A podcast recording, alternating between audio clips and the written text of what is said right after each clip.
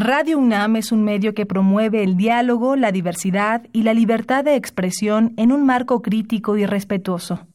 Los comentarios expresados a lo largo de su programación reflejan la opinión de quien los emite, mas no de la radiodifusora.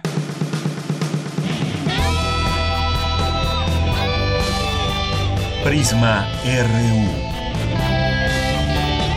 Relatamos al mundo.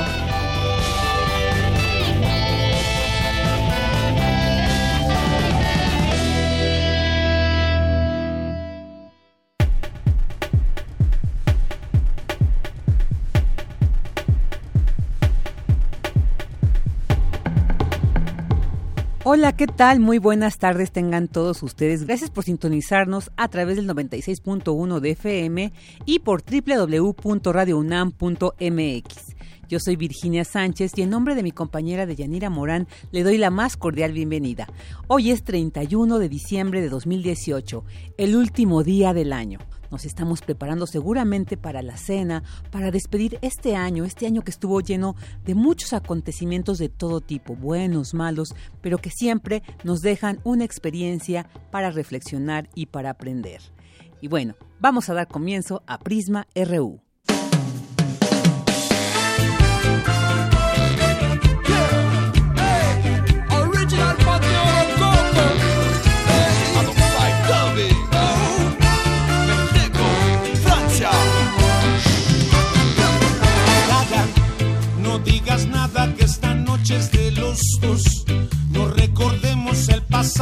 Por favor.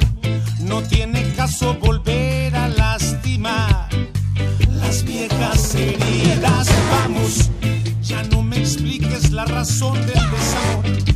No comentamos, por favor, el mismo error. No tiene caso volver a reavivar las viejas rencillas. Aquellas noches, las noches de ayer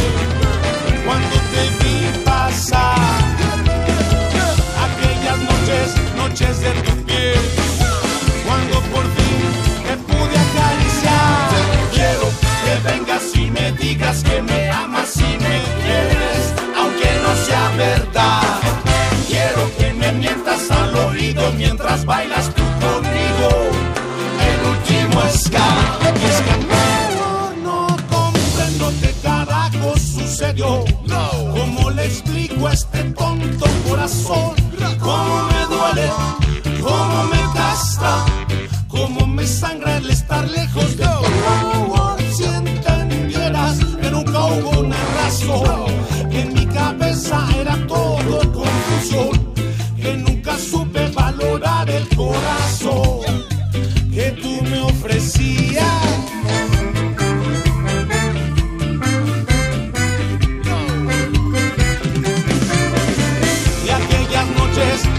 noches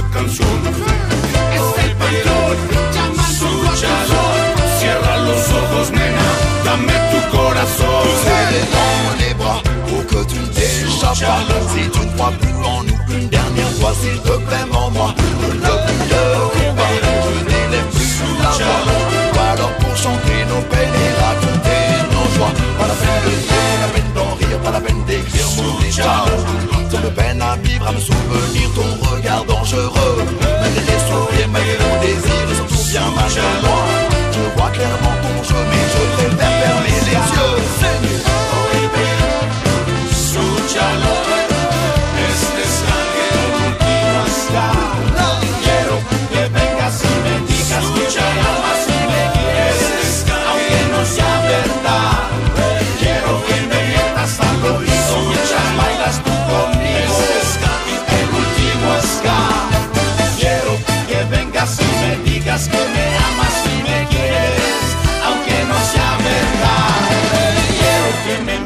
Al oído mientras bailas tú conmigo. El último Prisma RU. Relatamos al mundo.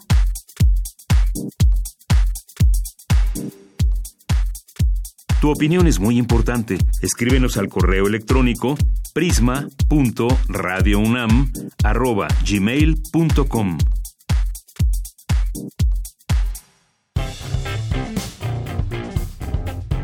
Campus RU. Periodismo Urgente, Manual de Investigación 3.0. Es un libro que aboga por darle elocuencia a la moderación, porque estabilizar la verdad crea vínculos y puentes entre sociedades que se han polarizado.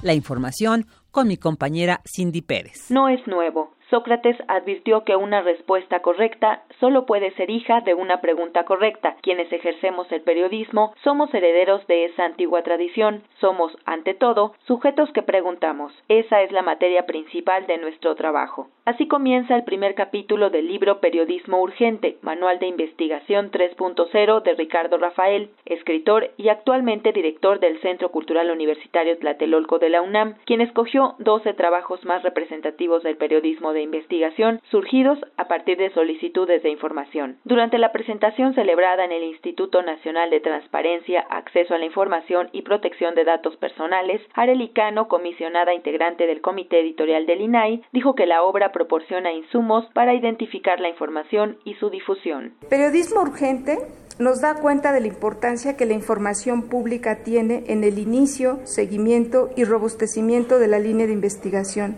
La publicación nos remite a problemas que enfrentan los periodistas para lograr la apertura de los registros gubernamentales. Tenemos que ver a los periodistas como aliados estratégicos. Son los que tienen el contacto entre lo que hace la función pública en términos de administración pública general con la persona. Son los que ponen en foco de atención los problemas públicos que vive México. Al tomar la palabra, el maestro Ricardo Rafael señaló que no es tarea del periodista sustituir al fiscal o al Ministerio Público, sino reformar las instituciones informales. Los mapas mentales, los lentes que utiliza la sociedad para mirar los grandes dilemas. Y entonces, no es tan relevante que la Casa Blanca haya exculpado a los responsables del conflicto de interés, como que ese reportaje transformó la manera de discutir la corrupción en nuestro país. Y hoy es difícil ya no hablar de la Casa Blanca del presidente, sino de cualquier Casa Blanca que cualquier presidente municipal se quiera construir con recursos del constructor que pavimentó el zócalo o el centro. Es decir, sí nos modifica.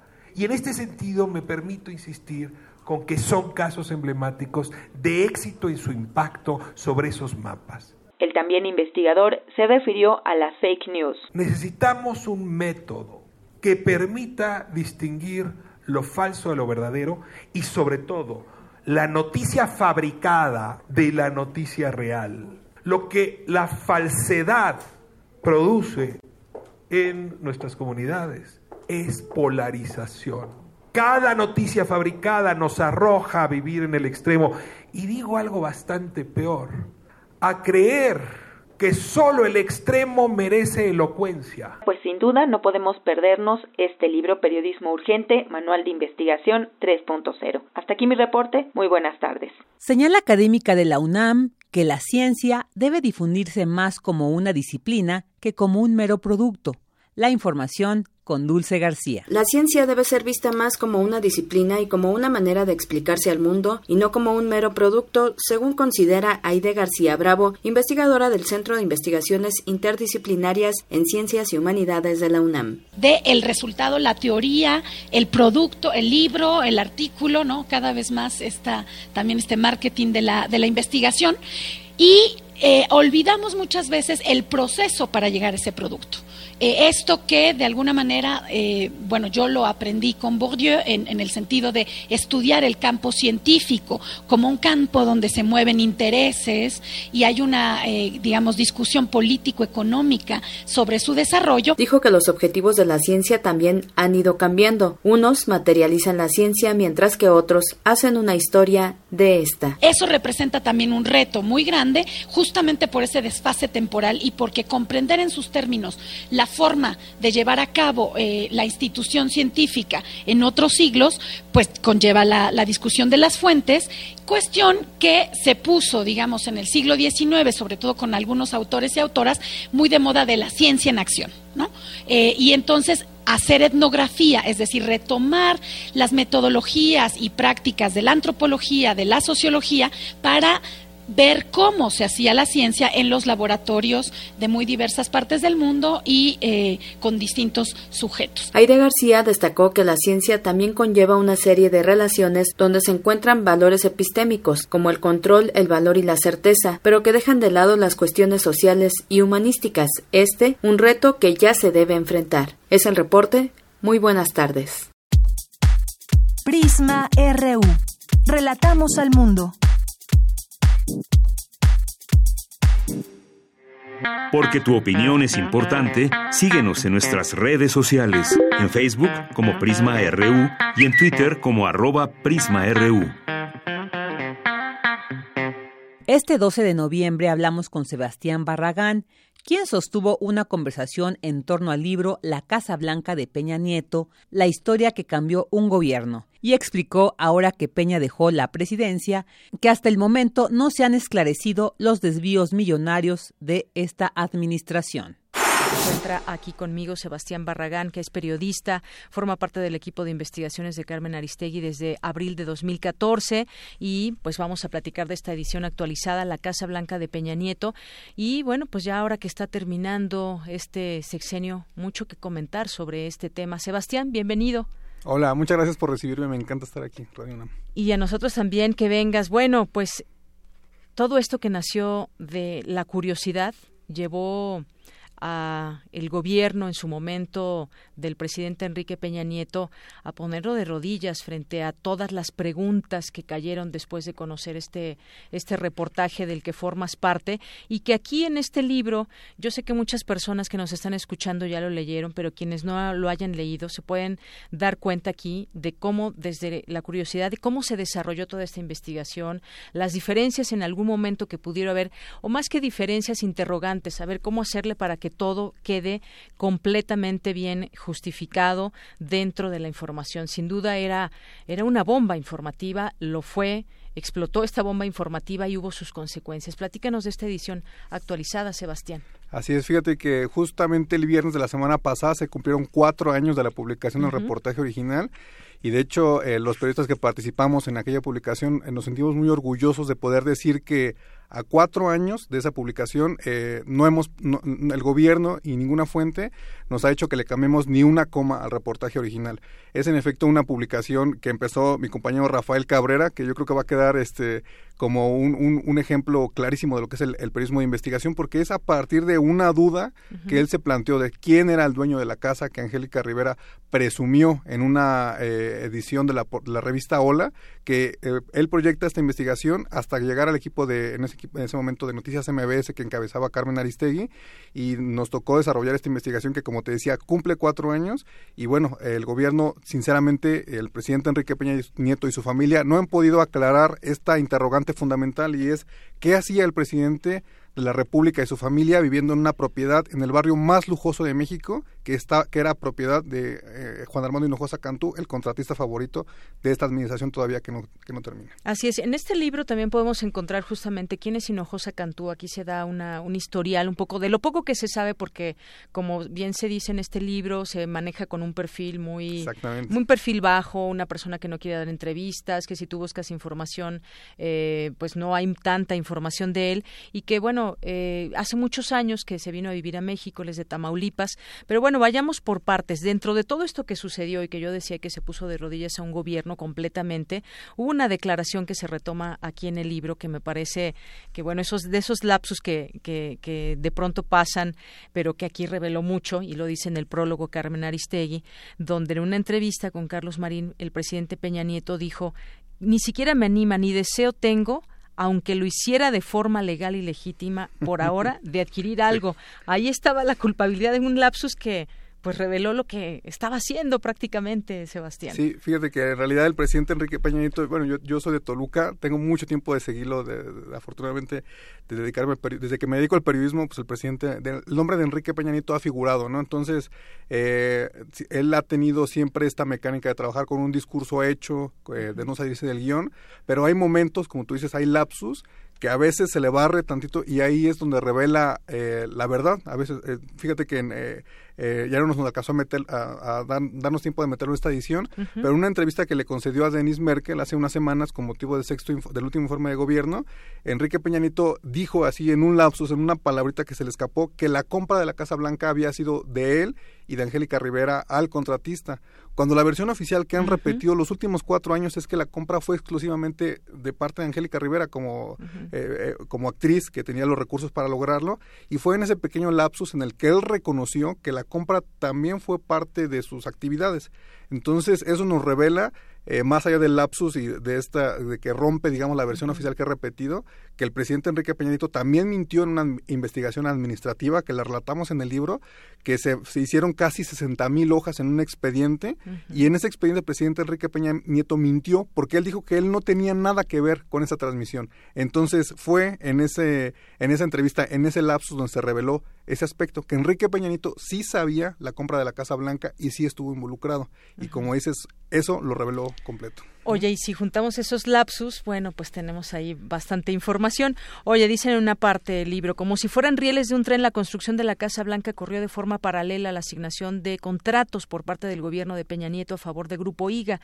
Los negocios sumaron miles de millones de pesos. Bueno, creo que las cosas quedan más que claras eh, y además, bueno, en documentos, a través de todo lo que revelaron ustedes, pues este empresario que era el favorito de Peña Nieto y de otros, pues tiene una historia ya muy, muy grande tiene aproximadamente 60 años, ¿no? Más o menos el... Sí, el empresario. El empresario. Sí, y fíjate que exactamente él hizo su carrera a, la sombra de gobiernos priistas. De hecho, eh, como bien dices, eh, empezó su carrera cuando Enrique Peña Nieto era gobernador del Estado de México, que arranca ahí, digamos, su carrera como constructor de grandes obras. Eh, de las más grandes que recordamos, hay un hospital en Zumpango, que, se, que no solo fue la obra, sino que se le concesionó a casi 30 años y por el que se le sigue pagando dinero todavía. Y la obra que, que, detonó, de hecho, la publicación del reportaje, que fue la construcción del tren México-Querétaro. Imagínate, es un empresario que, si nos remontamos a, principios del año 2000, era un empresario que se dedicaba en realidad a imprimir cosas en Toluca y para 2014 iba a participar en la obra más importante del sexenio, el tren México-Querétaro, y eso solo se puede explicar a raíz del, del compadrazgo y de la relación de amistad que tenía con el presidente Enrique Peña Nieto. Claro, y, y, vale por supuesto la pena recordar cifras. Durante la administración de Enrique Peña Nieto, Grupo IGA ganó más de 8 mil millones de pesos, unos 750 millones de dólares, pero entre todas las obras hay una emblemática que todavía se sigue pagando y que también, bueno, pues aquí está lo que mencionabas, este Hospital Regional de Alta Especialidad en Zumpango. Hay otros datos también, por supuesto, interesantes que vale la pena destacar. Fue un sexenio de no solamente esto. Mira, otro otro de los temas que traen ustedes en el dentro del libro de todo esto de la Casa Blanca, el diario Reforma documentó que Peña Nieto tenía toda una flotilla de aeronaves a su servicio y viajaba de forma frecuente a Miami, Florida, donde Rivera tiene un departamento, su esposa, mientras que el candidato de la izquierda, Andrés Manuel López Obrador, tomaba vuelos comerciales y la candidata del entonces partido en el poder, la panista Josefina Vázquez Mota, contrataba vuelos por hora. Fue desde un inicio, desde la campaña, pues un, un sexenio de excesos. Completamente. Fíjate que ahorita estás mencionando lo de los vuelos, pero como dices bien, eh, eh, la relación de Enrique Peñanito e Hinojosa Cantú permeó en varios aspectos. Por ejemplo, solo en, este sexenio eh, la gente recordará que a finales del, del, gobierno de Felipe Calderón se mandó a, a, comprar el avión presidencial, que es era muy nuevo y era muy grande. Entonces Enrique Peñanito cuando vio que ya iba a llegar el avión, pues mandó construir un hangar en el aeropuerto de la Ciudad de México. ¿A cargo de quién? Y bueno, por ser una obra de seguridad nacional, y pongo comillas, eh, le dio la obra directamente sin concurso a su amigo Juan Armando Hinojosa Cantú.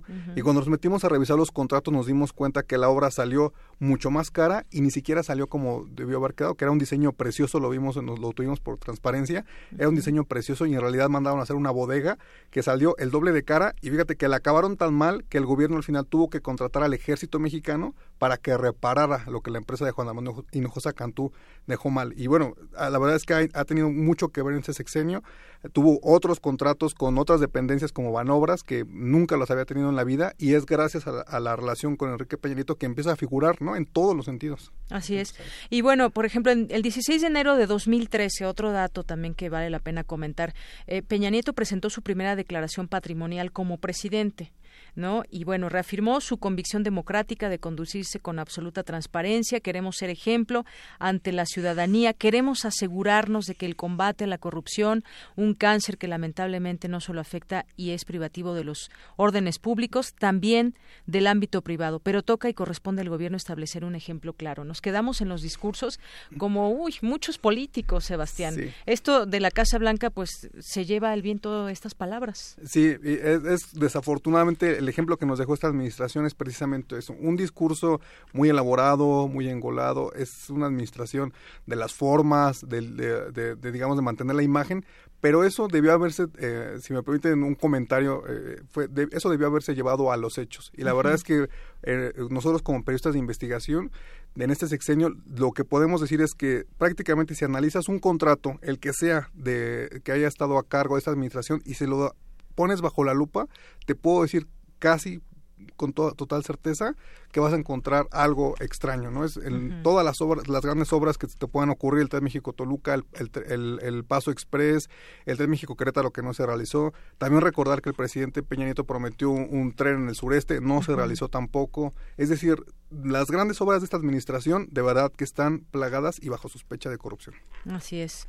Bueno, pues... Eh también me gustaría que nos platicaras ya tal vez como, como experiencia, pues cómo aquí se relata cómo se hace esta investigación, cómo de una revista surgieron preguntas y de ahí se enfilaron, hubo momentos de cómo dividir este trabajo, cómo no dejar cabos sueltos para que no cupiera la duda en ninguno de las de las palabras que ustedes sostenían y de hacia dónde apuntó.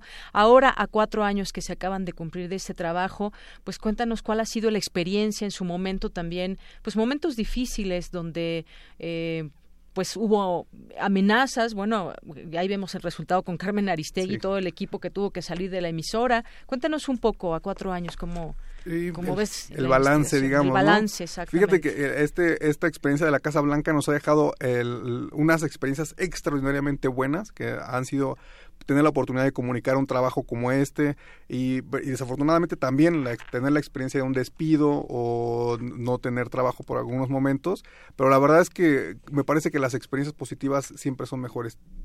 Creo que eh, a, nombre del equipo puedo decir que este trabajo eh, eh, involucró o logró que la gente se involucrara muchísimo con el periodismo que, nosotros hacíamos y que se identificara con este tipo de, de, reporteo eh, a, profundidad, digamos. Déjame, déjame este, decir que eh, pudimos sentir que el trabajo se valoró y en ese sentido para un periodista es lo máximo a lo que puedes aspirar. Entonces, aparte tuvimos la experiencia de viajar, de escribir este libro, de recibir, algunos premios, pese a que nos quitaron de la radio pública, la verdad es que la, la, voz de Carmen Aristegui, el, el, contenido del reportaje se amplió por el boca a boca, porque la gente no dejó morir el reportaje. Entonces, pese a las experiencias negativas, creo que esta, eh, este asunto de la Casa Blanca, como periodistas, nos dejó este, muchas satisfacciones también.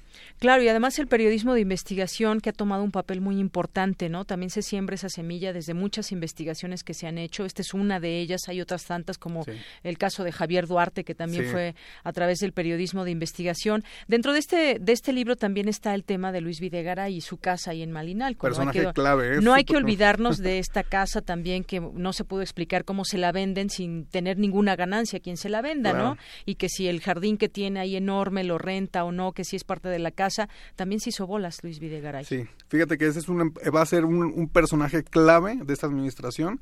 Algunos dicen, se, dice incluso que él es el verdadero cerebro detrás de Enrique Peña Nieto. Algunos con mala onda dicen que es el único cerebro detrás de Enrique Peña Nieto.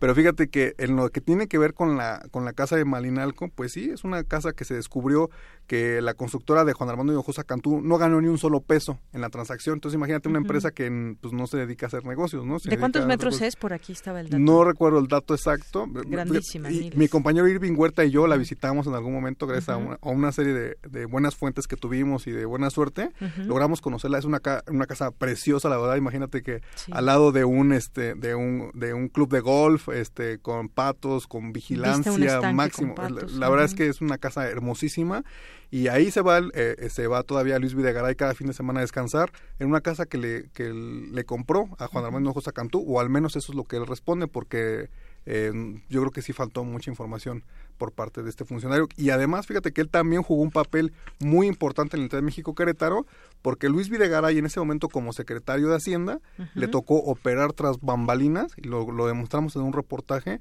la licitación del Tren México Querétaro, pero desde el ámbito internacional, porque logró un acuerdo con China que prácticamente dirigía la licitación a este grupo que ganó, que era de origen chino, y donde se coló Juan Armando Hinojosa Canto. Entonces, esa es una parte que no se ha investigado y que Luis Videgaray todavía nos debe una muy buena explicación sobre eso. Así es, y quién sabe si llegará la explicación, pero bueno, hoy aquí también yo quisiera destacar lo que decía hace un momento de quién es Hinojosa Cantú, cómo empezó. Aquí también recomiendo este libro, esa parte, porque creo que tiene mucha importancia saber cómo un empresario que empezó pues desde abajo lograra todo esto y, bueno no es tener nada en contra de un empresario ni mucho menos de ninguna manera sino es la manera en cómo se fue pues eh, teniendo tantos contratos muchas veces sin, eh, sin pasar por un concurso así de adjudicación directa.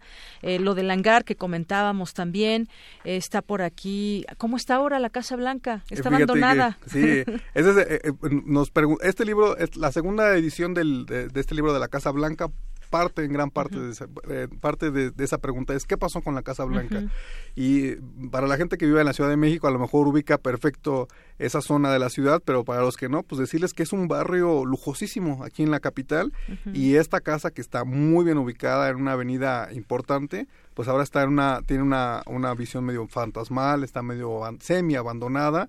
Y en el libro precisamente contamos administrativamente qué fue lo que pasó. Mi compañero Rafael Cabrera se puso a reinvestigar, digamos, los papeles de esta casa. Y pues sí, eh, desde Angélica Rivera lo primero que dijo fue que la iba a regresar. Gente regresó a la casa, deshizo el trato y se quedó en ese estado fantasmal en el que la podemos ver cualquier persona que la visite. Oye, pues bueno, nada más ya no nos da tiempo eh, extendernos con ese tema, pero el tema de Pegasus, ¿les llegó a ustedes una, un mensaje a través de su teléfono. Después se conoció que todo esto era un programa de espionaje y entre las personas que llegó fue a Carmen Aristegui, a ustedes, a, defensores de derechos humanos, a su hijo incluso. Tremendo derivado posiblemente de esto, no sabemos. Pues fue en la misma época. Tenemos una línea del tiempo. Los ataques a Carmen empezaron en esa época. Siguieron con Rafael Cabrera, Salvador Camarena, Daniel Lizárraga. A mí me llegó uno en una época posterior. Pero sí decir que esa es una de las conductas más agresivas que ha tenido este gobierno. Porque ese programa está diseñado para perseguir a terroristas, a criminales y el gobierno, y se vende exclusivamente a gobiernos, y el gobierno lo usó para perseguir a periodistas y activistas, y periodistas de todos los tipos, ¿eh? porque también le llegó a Carlos Los que estaban aterrados, ¿no? Exactamente. En el, gobierno. Entonces, es eh, una, eh, una de las peores estrategias, de las más agresivas que utilizó este sexenio, y también nos debe una explicación. La investigación está en PGR y pues no hemos visto que avance mucho. Entonces,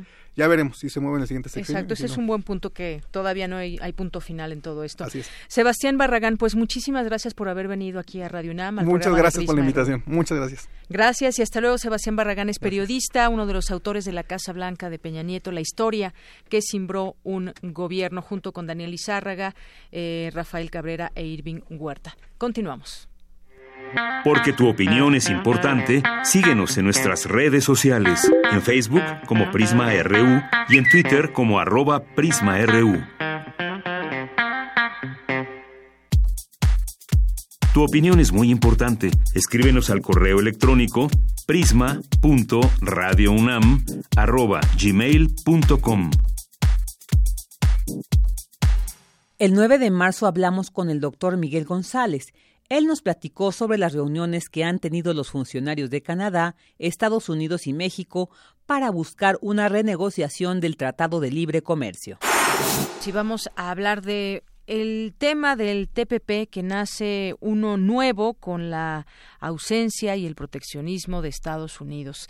Eh, ya está en la línea telefónica el doctor Miguel González, él es académico de la Facultad de Economía y además es especialista en asuntos financieros internacionales. ¿Qué tal, doctor? ¿Cómo está? Buenas tardes, bienvenido. Muchas gracias, Deyanira, y buenas tardes a toda la audiencia. Doctor, pues preguntarle qué opina sobre esta este nuevo TTP, TPP, perdón, eh, donde son varios países, entre ellos está México y que el día de ayer pues eh, nace este acuerdo comercial, algunos lo describen como ambicioso y moderno, para poder reducir las barreras al comercio y esto en el marco eh, del anuncio de Donald Trump, quien sacó a su país del pacto y alista un plan para imponer aranceles al acero y al aluminio. ¿De qué estamos hablando? ¿Qué significa este acuerdo comercial entre estas varias naciones?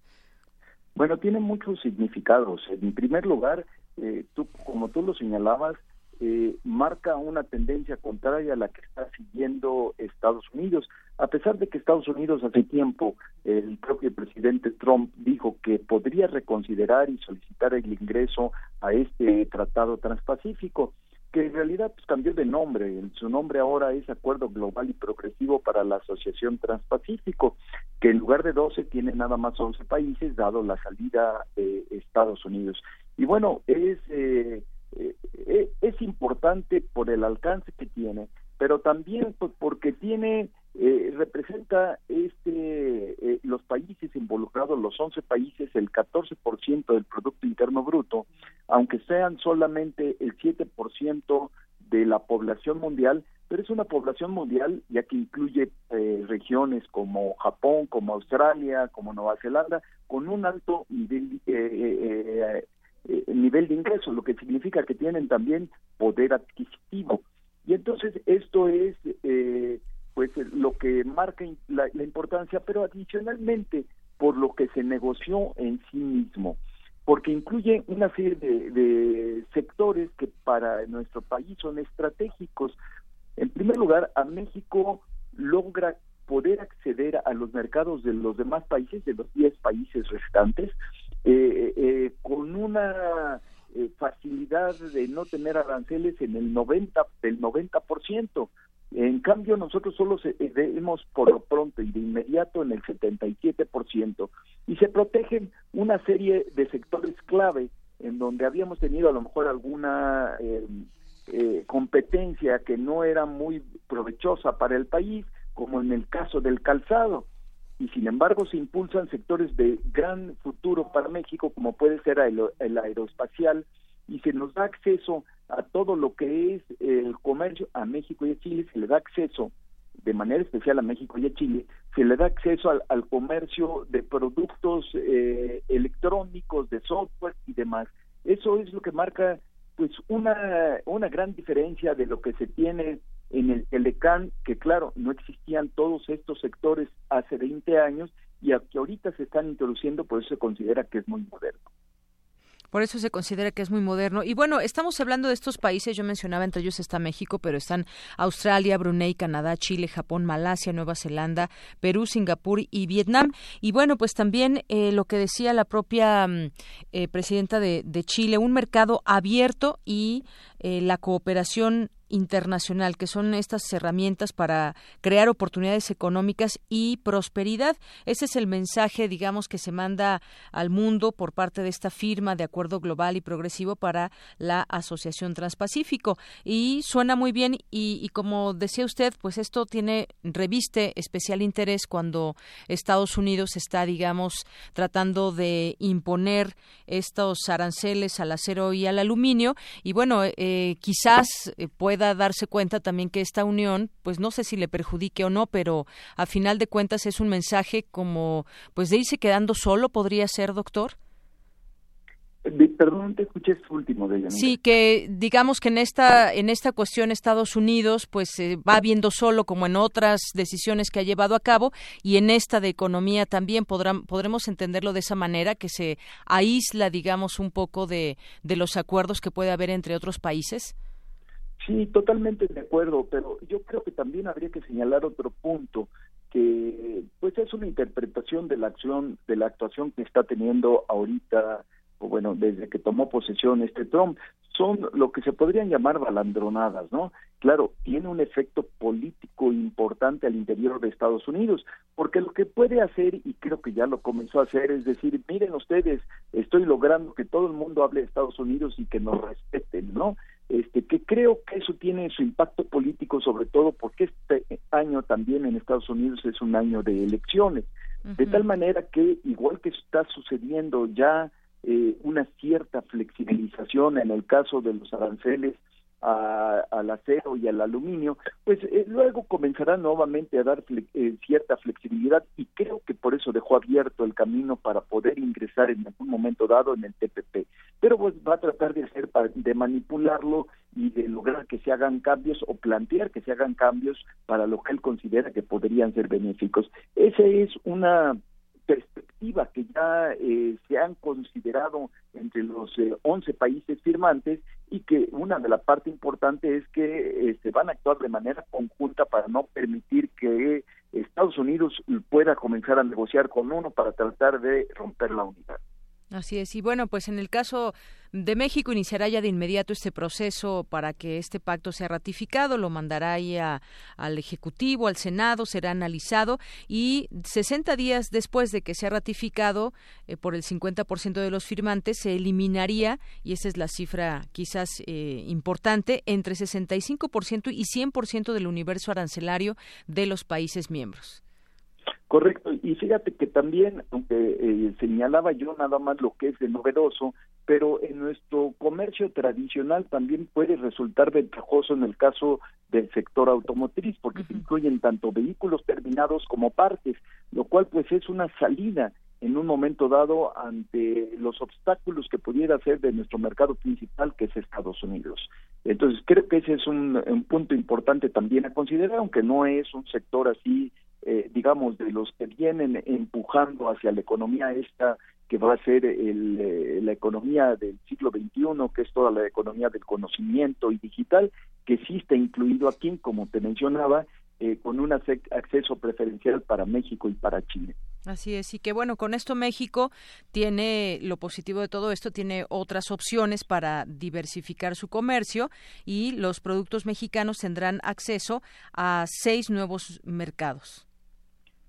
Eh, exactamente, y un punto importante también es que se está incluyendo de lo que consumen mucho en los países este, del Pacífico asiático, que son productos alimenticios, tanto eh, de tierra, eh, digamos, este, todos los productos animales y agrícolas, pero también de, del mar y o acuáticos, también se incluye la piscicultura.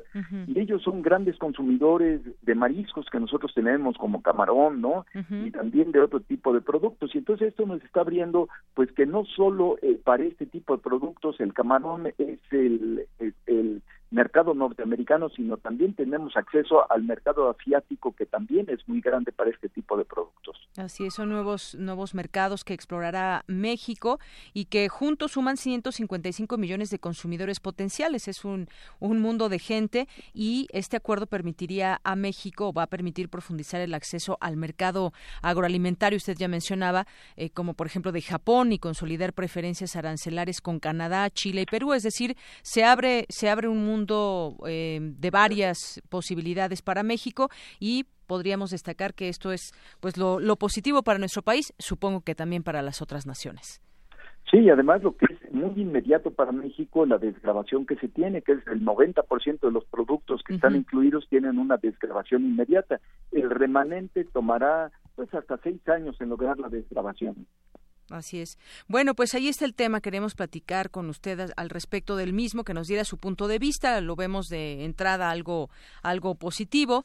Y bueno, pues ya veremos cómo cuando entre en vigor cómo, cuáles son esas cifras a las que pueda llegar México con respecto al tema comercio. Pues muchas gracias, doctor. De nada, Deyanira, a tus órdenes. Hasta luego, buenas tardes. Doctor Miguel González, él es académico de la Facultad de Economía y especialista en asuntos financieros internacionales. Queremos escuchar tu voz. Nuestro teléfono en cabina es 55 36 43 39.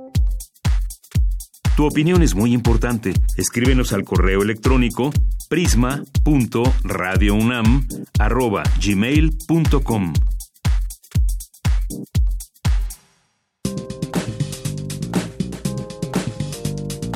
Cultura RU.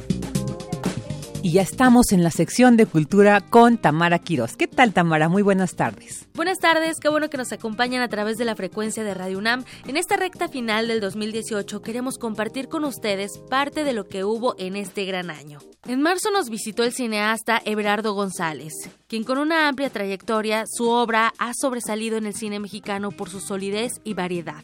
Vamos a escuchar la charla que tuvimos con él antes del estreno de La Libertad del Diablo, trabajo cinematográfico que en junio fue galardonado con el premio Ariel al mejor largometraje documental.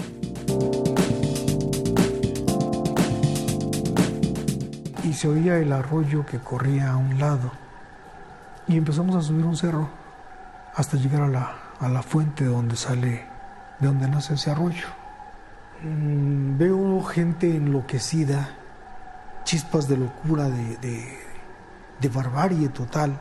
No puedo pensar en esas personas como mis iguales en esas condiciones, en esos momentos. No me puedo hermanar con ellos. Y sin embargo, seguimos siendo de la misma especie. Tamara, ¿cómo estás? Muy buenas tardes. Estamos ya en la sección de, de cultura. Deyanira, muy buenas tardes. Eh, me da mucho gusto saludar a quienes nos acompañan a través de la frecuencia de Radio UNAM. También los invitamos a que se unan a nuestra transmisión en vivo por Facebook. Escuchamos un fragmento del inicio del documental La libertad del diablo, el sexto largometraje de Berardo González, una de las voces más sólidas del género documental en México y América Latina, y de su filmografía destacan La canción del pulque, Los ladrones viejos, también Cuates de Austria, El Cielo Abierto, El Paso, y me da mucho gusto darle la bienvenida a este espacio, a esta cabina, quien nos visita, Everardo González, para platicarnos de su más reciente trabajo. Everardo, muchas gracias, por tu visita. Muchas gracias, buenas tardes. Eh, tras un éxito, un exitoso recorrido por distintos festivales alrededor del mundo y obteniendo diversos premios también, esta producción será estrenada en pantallas nacionales mañana viernes 16 de marzo. Cuéntanos, por favor, de qué trata, cómo surge La Libertad del Diablo. Bueno, La Libertad del Diablo es una película psicológica, es una, digamos que es una película del terror de la realidad, eh, tratada como a partir de ese género, el terror psicológico que hace una suerte de responso entre víctimas y victimarios de la violencia en este país. Le da voz no solo a quienes han sufrido en carne propia la violencia, ya sea por la desaparición de un familiar o porque fueron víctimas de tortura, sino que le da voz también a quienes han sido torturadores en México. Le da voz al sicariato, le da voz a miembros del ejército mexicano que participaron de tortura y desertaron le da voz a policías federales que nos hablan de lo complejo que es acatarse de la justicia en este país y deciden hacer justicia por propia mano. Y es una especie de ensayo que ronda como los eh, el tema de la maldad en México y nos recuerda que somos una sociedad que se ha vuelto indolente, que ha elevado su nivel de indignación a niveles muy altos y que establece un contacto particular con el espectador porque esta película tiene un artificio que decidí utilizar que es el rostro cubierto en una suerte de ejercicio dramático como a manera de la tragedia griega que permite a aquel quien está que está frente a la cámara a, a tener libertad plena de testimonio. Y por otro lado nos permite como espectadores borrar esta idea de la maldad, este rostro de la maldad, muy condicionado por el clasismo, muy, muy condicionado por el estereotipo, y nos hace cuestionarnos quién encarna la maldad en esta película. Justo eso, Gerardo. Eh, un común denominador es esta máscara que, que bien nos quita las líneas de expresión o algunas particularidades de, digamos, fisiológicas, ¿no? De, de, los rostros de aquellos. Sin embargo, dejas al descubierto la boca, la nariz y los ojos. Una mirada que dice más que mil palabras a veces, que te transmite y, y bueno, para ti eh, esta parte, ¿cómo fue la experiencia de tenerlos cerca, de tener estos testimonios? Bueno, es una experiencia compleja porque para hacer una película de este tipo, primero hay que pasar por muchos muchas dudas éticas de lo que se va a hacer, ¿no? Entonces también se tiene que pasar por un proceso del despojo de juicios de valor moral para poder escuchar sin necesariamente eh, enjuiciar al que está enfrente, pues, ¿no? Entonces, esa, esa parte es muy compleja, recibir de viva voz la anécdota del sicariato, que es, es fuerte, es muy terrible, sobre todo cuando es en voz de menores de edad, en jóvenes de 17 años, que parece que tienen una frialdad espeluznante, pero que a través de la mirada nos damos cuenta que no necesariamente, que hay mucha vergüenza también eh, atrás de su mirada, pero sobre todo hay mucho horror. Es gente también muy condicionada por el terror y por la obediencia. Eh, y por otro lado es duro y establece una responsabilidad compleja tener los testimonios de quienes han sido víctimas de, de la violencia y que han, viven en una especie de limbo doloroso, eh, gente que pareciera que ya no habita el mismo espacio que nosotros y que sin embargo eh, lo compartimos, una, un asunto complejo. Y que incluso algunos de los testimonios salen de, de viva voz y por primera vez, ¿no? Muchas veces no, la familia ni siquiera sabía o personas cercanas, o sea, creo que también es como una responsabilidad, ¿no? De esa confesión ante una cámara. Digamos que sí, es una suerte de, son una suerte de confesiones eh, que pues eso, hacen que la proyección de la película se vuelva una experiencia que rebasa lo cinematográfico porque es una historia que se cuenta en una forma muy minimal eh, y que engancha. Una película que, a la que es fácil entrar, pero de la que es muy difícil salir. O que sales destrujado de los sentimientos, ¿no?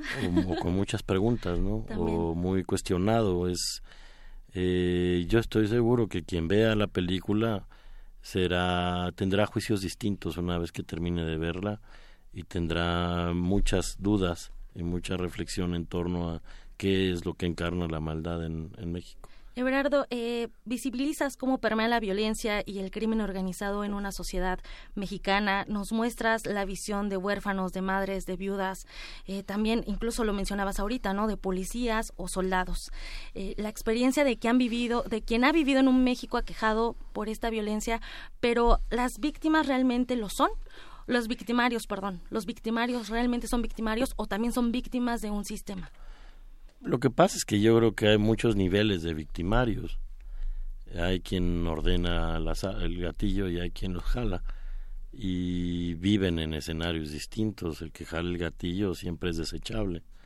Eh, yo creo que en este país quien tiene opciones es más victimario.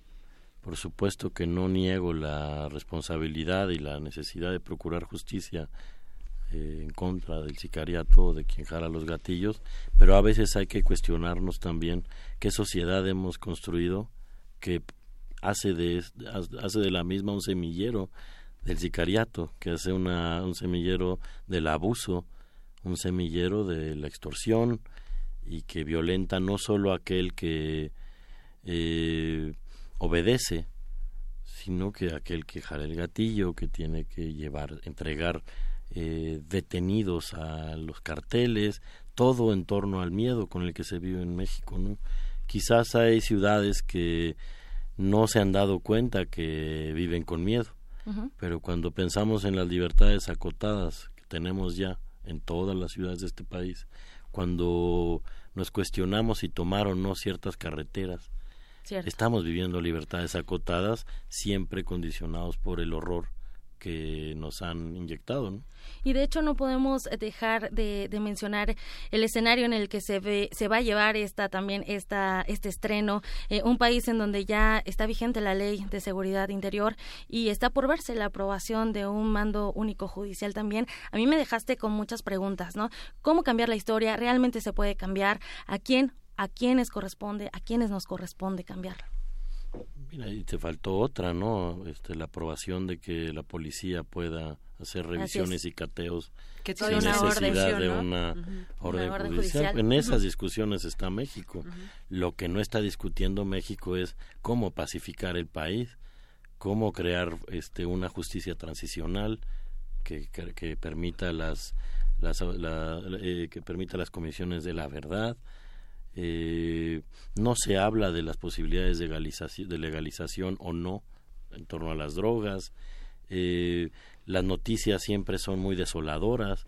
Lo que acaba de suceder este, con el exgobernador Duarte, pues es algo que nos dice que en este país la impunidad es un regalo del poder, ¿no? Y eso es lo que buscamos todos. Prácticamente todos buscamos, percibimos esa impunidad.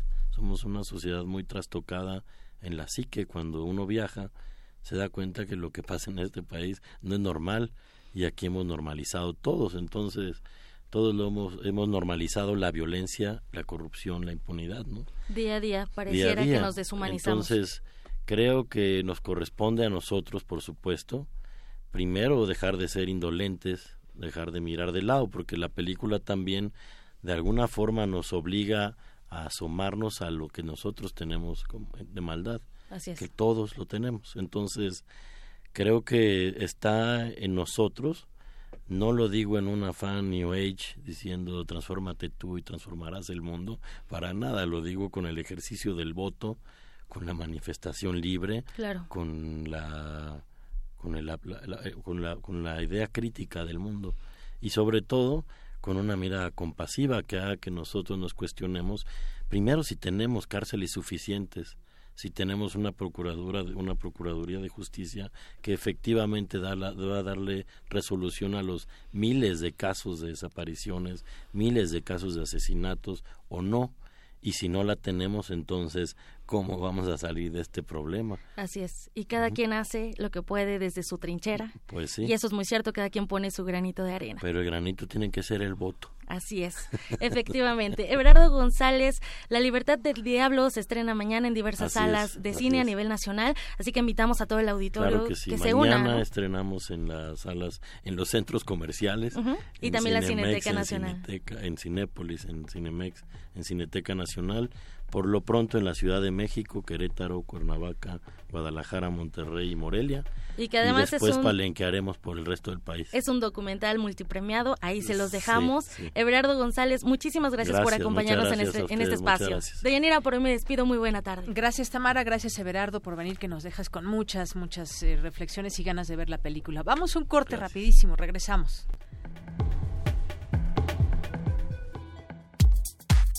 Prisma RU. Relatamos al mundo.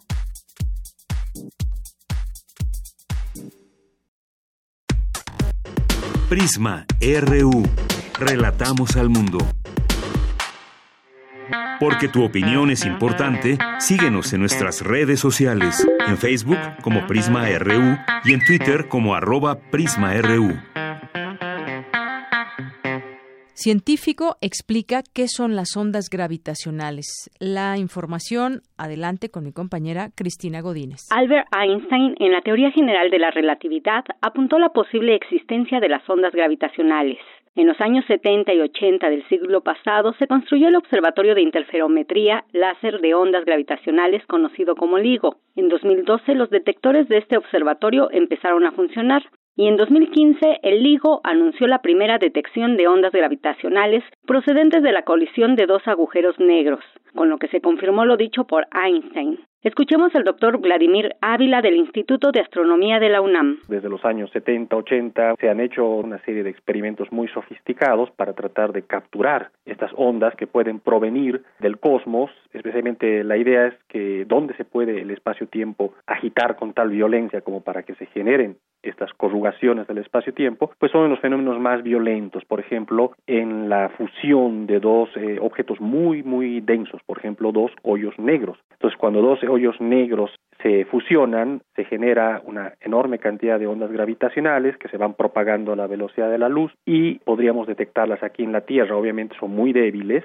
y desde los años 70, 80 pues se han empezado a construir detectores. El más importante es justamente el LIGO, que es el que a partir del año pasado ha empezado a detectar por primera vez estas ondas. De hecho, se han detectado ya tres objetos en estos últimos dos años. Para el investigador, el descubrimiento es muy importante porque con él se abre una nueva ventana para explorar el cosmos. Ahora, una vez que se puede detectarlas, se abre toda una nueva ventana para la astrofísica para estudiar el cosmos. Nosotros estudiamos el cosmos con la luz, con la radiación electromagnética que nos llega de los astros y del medio que hay entre ellos. También recientemente se puede estudiar el universo con otro tipo de información que nos llega, que son los neutrinos, partículas que prácticamente no interactúan con nada y que también se han logrado detectar aquí en la Tierra. Y bueno, ahora se nos abre una tercera forma de explorar el cosmos, que es a través de las ondas gravitacionales, que es también una cierta evidencia de que algo está pasando, de por ejemplo cuando hay fusiones de objetos muy compactos, y entonces esto nos permitirá ahora hacer un montón de estudios sobre las propiedades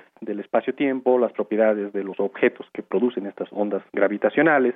Para Radio UNAM, Cristina Godínez. Relatamos al mundo. Relatamos al mundo.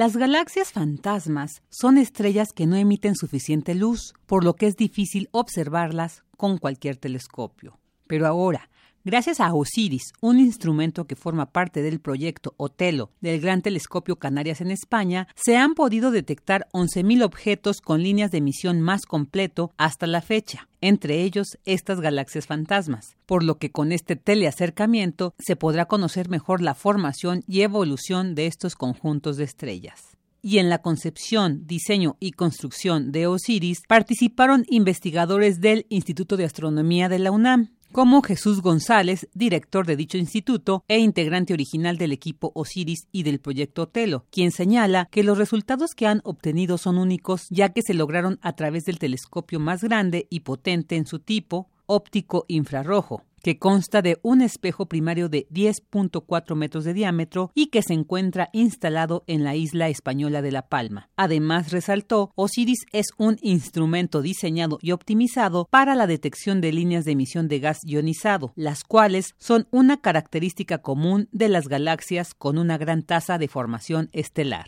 El instrumento Osiris se diseñó específicamente con la idea de optimizarlo para utilizar filtros sintonizables. Entonces es el primer instrumento que utiliza filtros sintonizables en un gran telescopio. Por eso también hace el catastro único. El sueño del astrónomo es poder escudriñar todo el cielo al mayor nivel de detalle y por eso vamos a seguir haciendo telescopios más grandes, instrumentos más sofisticados en tanto, José Antonio de Diego, también investigador del Instituto de Astronomía, señaló la dificultad para determinar cuántas de estas galaxias no se habían observado antes. Sin embargo, a partir de una correlación cruzada con otros catálogos que están haciendo, calculan que probablemente no se habían detectado entre 4.000 y 6.000, por lo que la búsqueda continúa. Básicamente estamos buscando galaxias que se llaman de formación estelar, que son las que emiten líneas de emisión, y viajeras. Cuando nos vamos hacia atrás en el tiempo o en la distancia, podemos ver que las galaxias, todas prácticamente, son, tienen líneas de emisión, pues son galaxias jóvenes y están formando estrellas en este momento.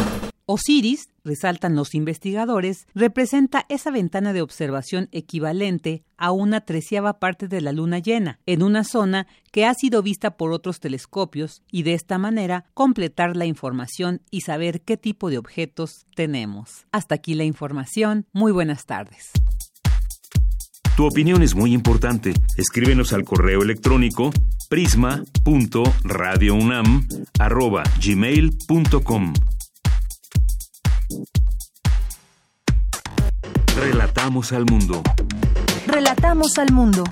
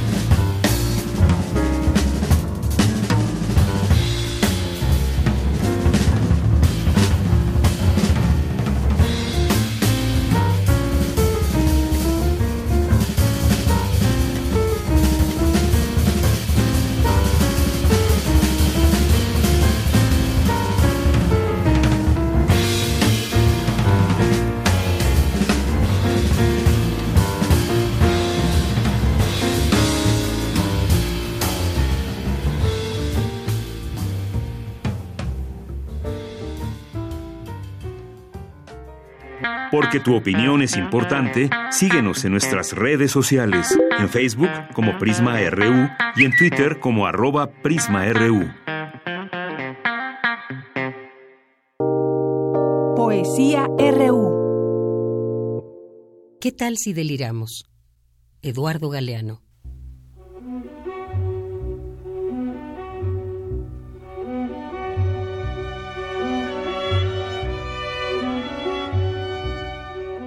¿Qué tal si deliramos por un ratito? ¿Qué tal si clavamos los ojos más allá de la infamia para adivinar otro mundo posible?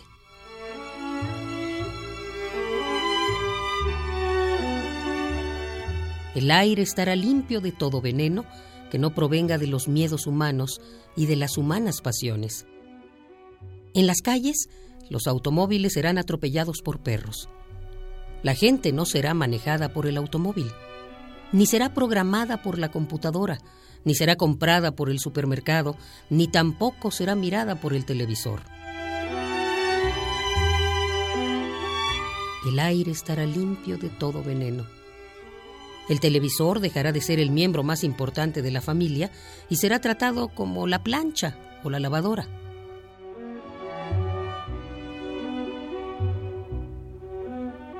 ¿Qué tal si deliramos por un ratito?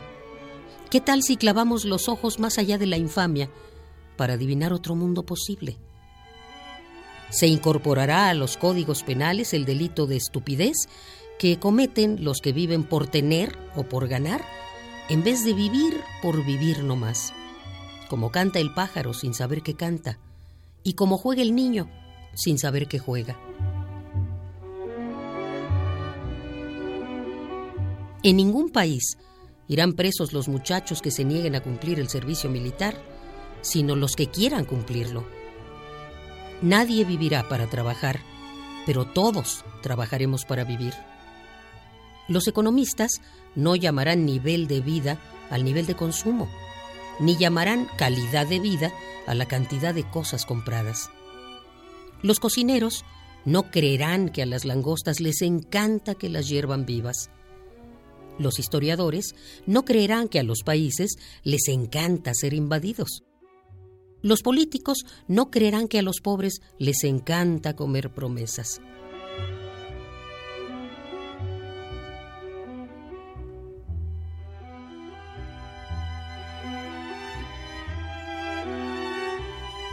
¿Qué tal si deliramos por un ratito?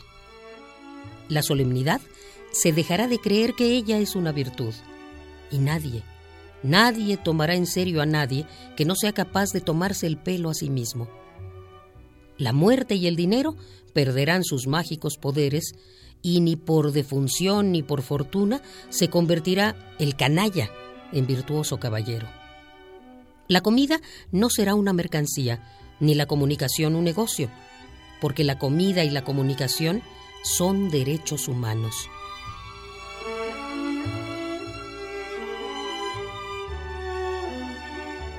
¿Qué tal si deliramos? Nadie morirá de hambre porque nadie morirá de indigestión. Los niños de la calle no serán tratados como si fueran basura porque no habrá niños de la calle. Los niños ricos no serán tratados como si fueran dinero porque no habrá niños ricos. La educación no será el privilegio de quienes puedan pagarla y la policía no será la maldición de quienes no puedan comprarla. La justicia y la libertad, hermanas y amesas, condenadas a vivir separadas, volverán a juntarse, bien pegaditas, espalda con espalda estarán.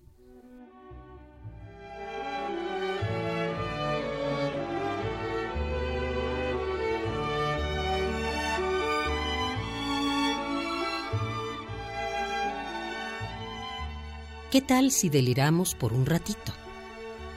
¿Qué tal si clavamos los ojos más allá de la infamia para adivinar otro mundo posible? En Argentina, las locas de Plaza de Mayo serán un ejemplo de salud mental, porque ellas se negaron a olvidar en los tiempos de la amnesia obligatoria. La Santa Madre Iglesia corregirá algunas erratas de las tablas de Moisés y el sexto mandamiento ordenará festejar el cuerpo. La Iglesia también dictará otro mandamiento que se le había olvidado a Dios.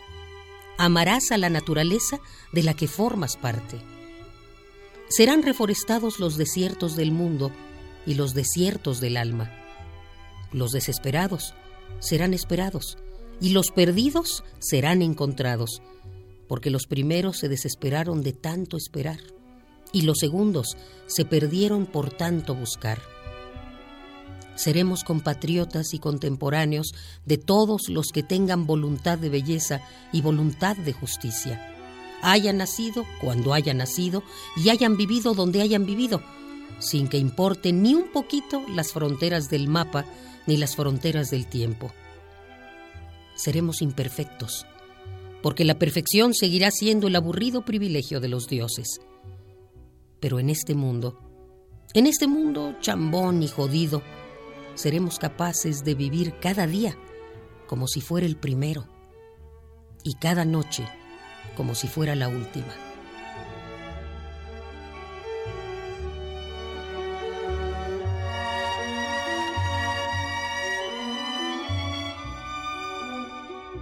¿Qué tal si deliramos por un ratito?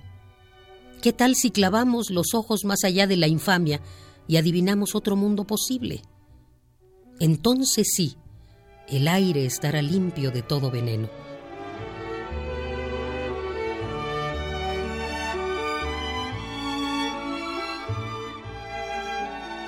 ¿Qué tal si imaginamos? Eduardo Galeano.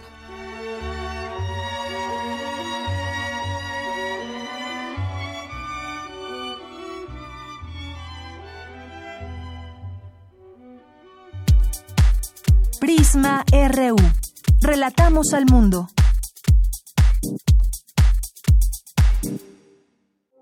Queremos escuchar tu voz. Nuestro teléfono en cabina es 55 36 43 39.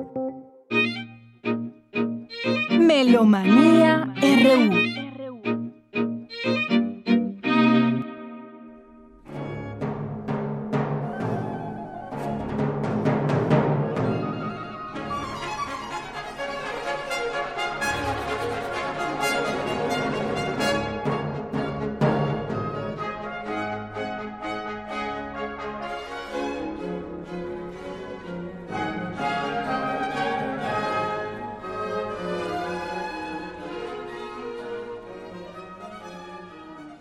Tal amigos melómanos de Prisma RU?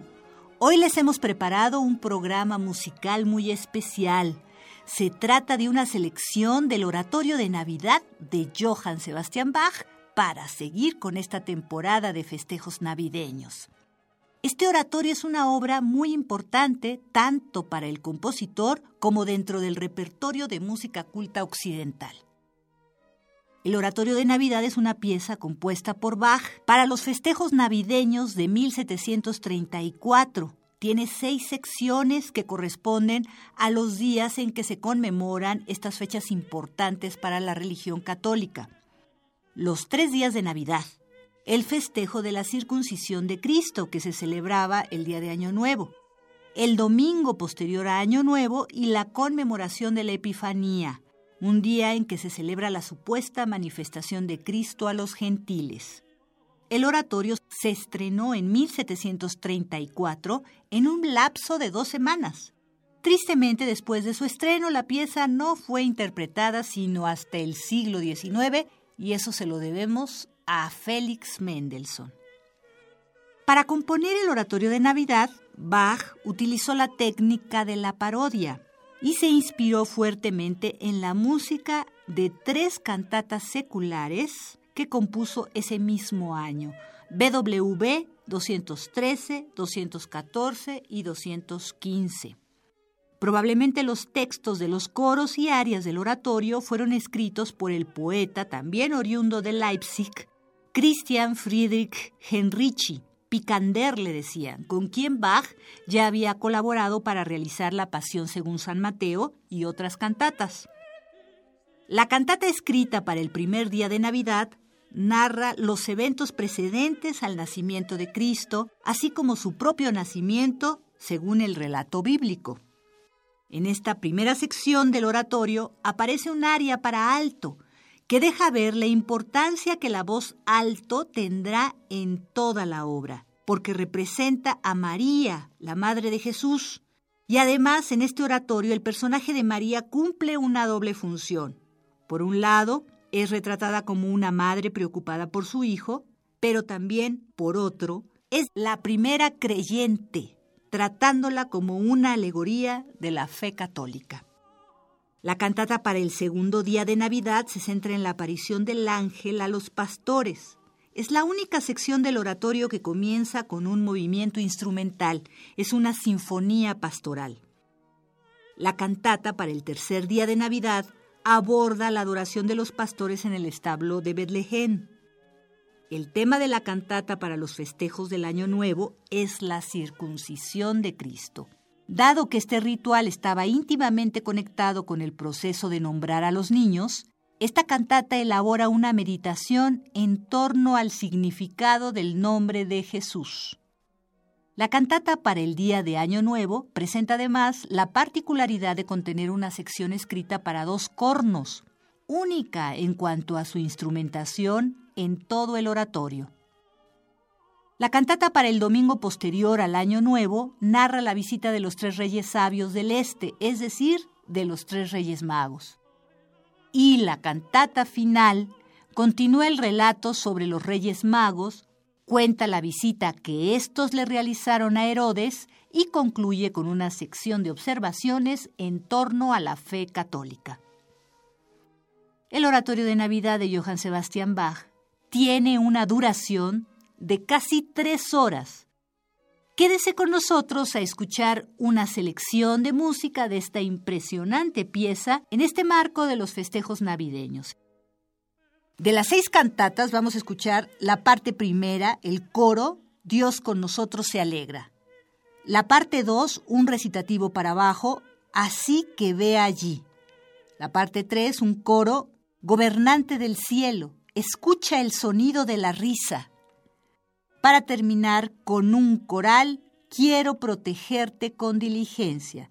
Esto es música del álbum de la edición completa de Bach, El Oratorio de Navidad, BWV 248, esto escrito en 1734, es del sello Philips, un CD de 1972, e interpretan Paul Eswood alto, Kurt Equilus tenor, Sigmund Nixgern bajo. Son los cantantes de Viena, el coro de Viena, el ensamble Concertus Músicos de Viena, todos bajo la dirección de Nicolas Harnoncourt.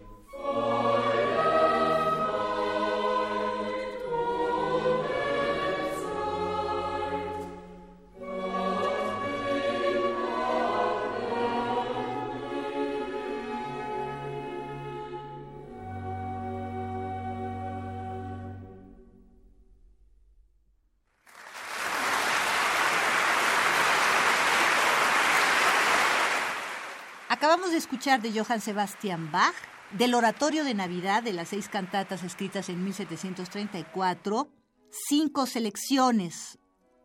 La primera fue un coro de la primera parte, Dios con nosotros se alegra. De la parte 2 escuchamos el recitativo para abajo, así que ve allí. De la parte 3, el coro, Gobernante del Cielo, escucha el sonido de la risa. Y de la última parte, el coral, Quiero protegerte con diligencia. Esto fue un álbum Philips de 1972, la edición completa de Johann Sebastian Bach, con Paul Eswood en el alto, Kurt Equilus tenor, Sigmund Nimscher bajo, los cantantes de Viena, el coro de Viena, el Concertus Musicus de Viena, todos bajo la dirección de Nicolás Harnoncourt. Gracias por su atención. Hasta la próxima.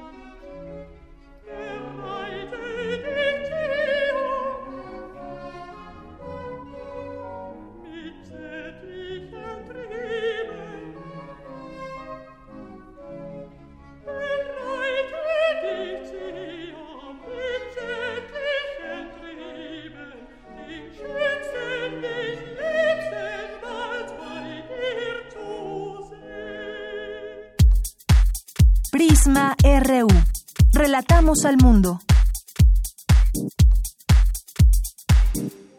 Queremos escuchar tu voz. Nuestro teléfono en cabina es 55 36 43 39.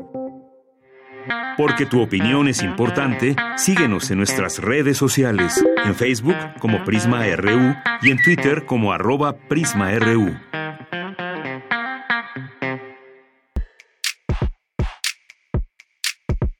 Cantera RU.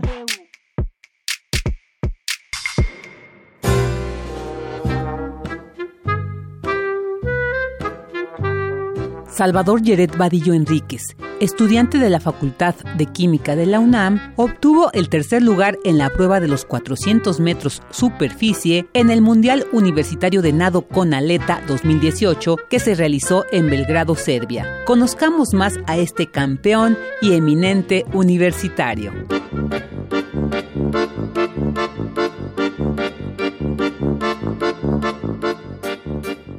Mi nombre es Salvador Yeret Vadillo Enrique.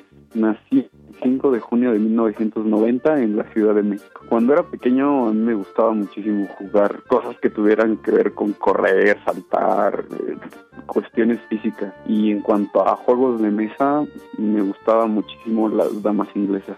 Yo aprendí a nadar a la edad de tres años, casi casi forzosamente, y posteriormente a los ocho fue que volví a tomar clases de natación y de ahí y poco a poco fui subiendo mi rendimiento. Empecé en competencias chiquitas, competencias de- a nivel delegacional y en mi último año de la escuela primaria eh, estuve en una de las pocas primarias del gobierno de la Ciudad de México que cuentan con alberca. Pertenecí ahí al equipo de natación, aparte de estar en el equipo que ya estaba en la delegación Iztapalapa y la entrenadora de, del equipo era seleccionada en nado con aleta.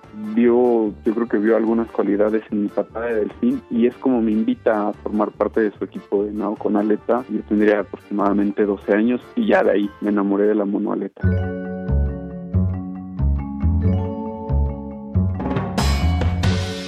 El nado con aletas se separa de las actividades acuáticas, se considera más bien una actividad subacuática, en la que empleamos una monoaleta y un snorkel en las pruebas de superficie. Y hay, prueba, hay una prueba que es la prueba reina de, la velocidad, que es nadar 50 metros en apnea, sin, sin respirar por debajo del agua. Otra prueba que se nada por debajo, pero respirando a través de un tanque pequeño de buceo que se sostiene con los brazos en la parte de, de enfrente y las pruebas de aguas abiertas. En los últimos años también se desarrolló la prueba de dialetas que consiste en nadar crawl con las aletas que todo el mundo conoce. Eh, es muy poco conocido y muy poco desarrollado el nado con aleta en el país por muchas cuestiones. Sin embargo, en países como Colombia o en varios países de Europa es una disciplina ya más reconocida.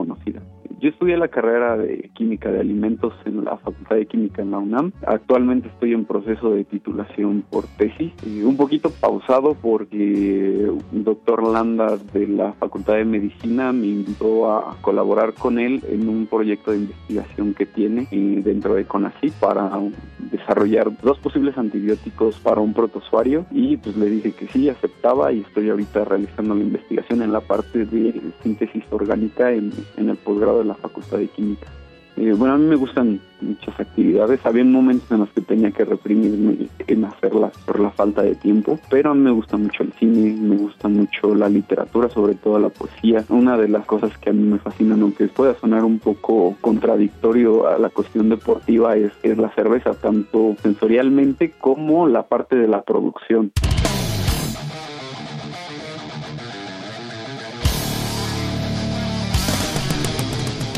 En cuanto a música, sí soy un poco variado pero también soy quizá un poco intolerante. Pero me gusta muchísimo la música balcana, me gusta mucho la música de autor, me gusta mucho el rock, me gusta mucho el metal, aunque ahorita en este momento podría decir que mis músicos favoritos son Joaquín Sabina y, y Joan Manuel Serrat. Para mí ha sido muy, muy importante el poder tener la oportunidad de salir a representar a México en competencias y también el traerle medallas a México. Resulta un reto por muchas razones. Una, la parte deportiva y la parte académica, que digamos en sí el, el reto que una, una persona se enfrenta, en su desarrollo como persona y además su desarrollo como deportista. Pero también ha sido para mí un reto bastante fuerte el poder conseguir recursos, por lo mismo de que no es un deporte tan conocido, un deporte que no se encuentra en las primeras planas, que no es un deporte olímpico, por parte de las instituciones es difícil conseguir apoyo, entonces hay que estar buscando cómo generar recursos para ir a los campeonatos. Y ya en en cuanto a la parte competitiva, se necesita mucha, mucha fuerza psicológica porque los competidores internacionales, antes de que uno se enfrente con ellos en el agua, desde antes ya están buscando destrozarte de manera psicológica, que te miran en la forma en la que se ponen al lado de ti, como cuchicheos que se hacen antes de pasar al, a los bancos de salida, sobre todo en los mayores. Como la experiencia que yo tuve como juvenil, los juveniles tienden a ser competidores más nobles, la mayoría somos novatos cuando estamos en esa área, pero ya cuando se enfrenta contra la primera fuerza es difícil. La primera vez que me subí a un podio mundialista, que fue en el 2014, entre los rumores que se decían en las gradas era cómo es posible que un mexicano se encuentre en el podio si este deporte es de europeos.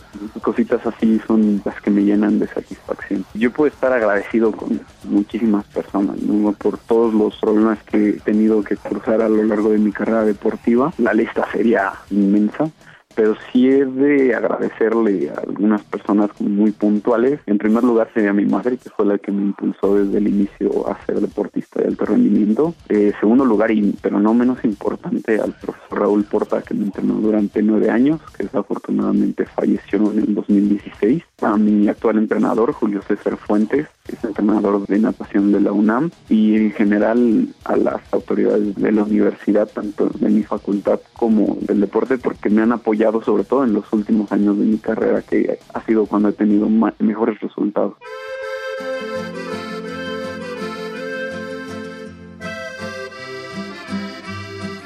Ah, pues a todos aquellos que tienen la intención de tener un buen resultado tanto académicamente como deportivamente y de repente y aunque las cosas no les salen como como desean pues primero es tener paciencia y tolerancia a la frustración. Es algo que tienen que desarrollar. Y el deporte es un ejemplo de ello no siempre se obtienen los resultados que uno quiere. Y estrategia paciencia estrategia y tolerancia a la frustración. Es lo que yo les sugeriría que desarrollar y nos dieron las 10 y las 11 las 12 y la una y las dos y las Para Radio UNAM, Rodrigo Aguilar y Virginia Sánchez. Nos encontró la luna.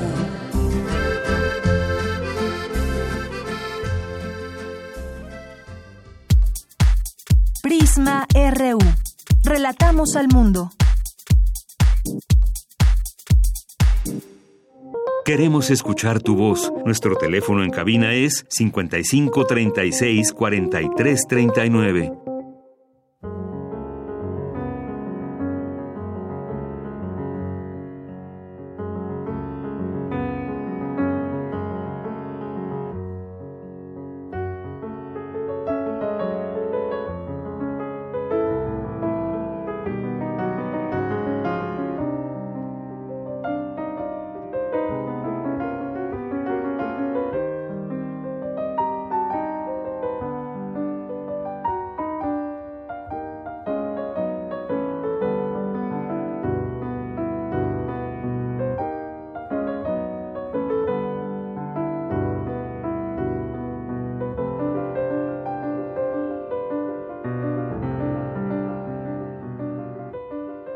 Gracias por sintonizarnos. Esto fue Prisma RU de Radio UNAM.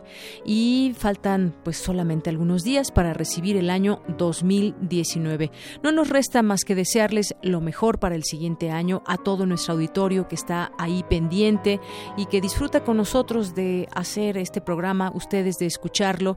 Así que pues nos volvemos a escuchar el siguiente año. La siguiente semana les acompañará en estos micrófonos mi compañera Virginia Sánchez, Vicky, quien estará toda la siguiente semana. Así que de verdad pásela muy bien. Un abrazo muy afectuoso de parte de todo el equipo para este año que está por comenzar. Feliz año nuevo.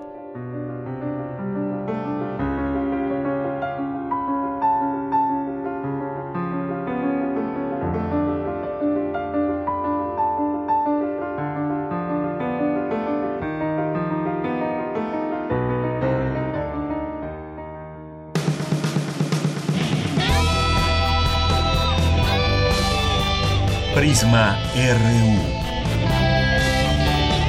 Relatamos al mundo.